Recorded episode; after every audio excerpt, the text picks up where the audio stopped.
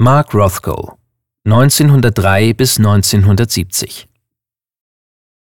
Nummer 7 Dunkelbraun, Grau und Orangebraun 1963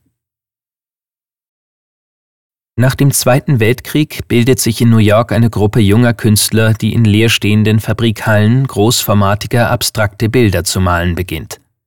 Das Spektrum ihrer Arbeiten reicht von den dynamisch bewegten Liniengebilden von Jackson Pollock bis zu den in sich ruhenden, flächigen Kompositionen von Mark Rothko.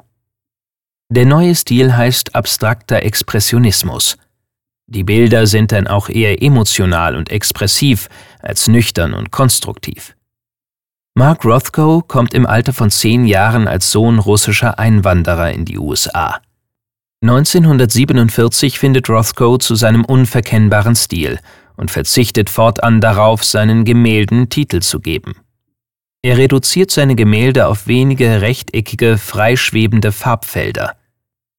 In unserem Bild hat er die grau-weiße und die orange-braune Farbe in mehreren Schichten über einen dunklen, durchschimmernden Grund gemalt. Das kleinere untere Rechteck wirkt wie ein Sockel für die lichterfüllte obere Fläche. Der Farbklang ist verhalten und harmonisch. Die Oberfläche ist matt, die Farbe wird vom Malgrund absorbiert. Im Farbauftrag und in den unscharfen Randzonen werden die Spuren des breiten Pinsels sichtbar. Das große Format soll aus Sicht des Künstlers bewirken, dass sich der Betrachter gleichsam von der Farbe umfangen fühlt und in das Bild eintaucht. Seine Gemälde hat Rothko deshalb auch nicht gerahmt. Rothkos Farbfelder wirken räumlich, ohne eine perspektivische Illusion zu erzeugen.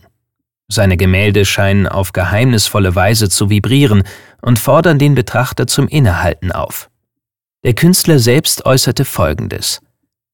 Keine erdenkliche Anhäufung von Anmerkungen vermag unsere Gemälde zu erläutern. Ihre Erklärung ergibt sich aus einer vertieften Beziehung zwischen Bild und Betrachter. Im Verhältnis zu Rothkos übrigen Werken ist das Berner Bild mit einer Höhe von 175 cm eher klein. Hinsichtlich der Farbwahl lässt sich das im Jahr 1963 entstandene Gemälde einer Phase des Übergangs zuordnen.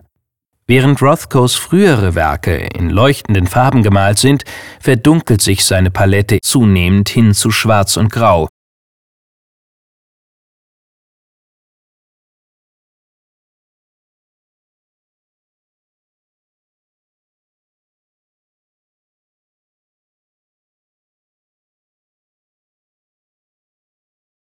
Besuchen Sie das Kunstmuseum Bern und sehen Sie die Werke im Original.